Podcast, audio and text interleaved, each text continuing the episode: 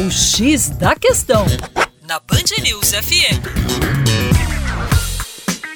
Olá, ouvinte! Como vai? Tudo jóia? Com você, o Juninho Lopes, do coletivo Terra Negra. E olha só, no início dos anos 2000, nós tivemos o lançamento do carro Flex aqui no Brasil.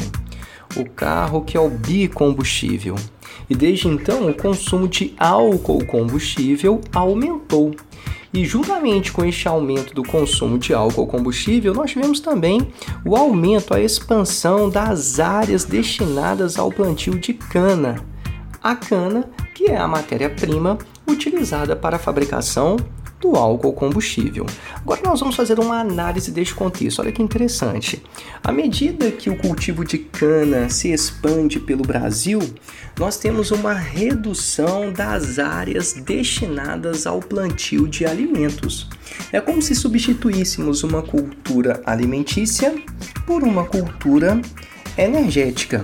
Além disso, ocorreu também a absorção de pequenas propriedades, normalmente policultoras, por grandes latifúndios produtores de cana, aumentando, no caso aí, a concentração fundiária.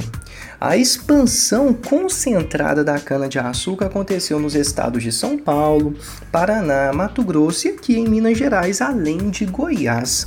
Em todos esses estados, por incrível que pareça, nós tivemos uma redução da diversidade da produção de alimentos. Então fica uma reflexão.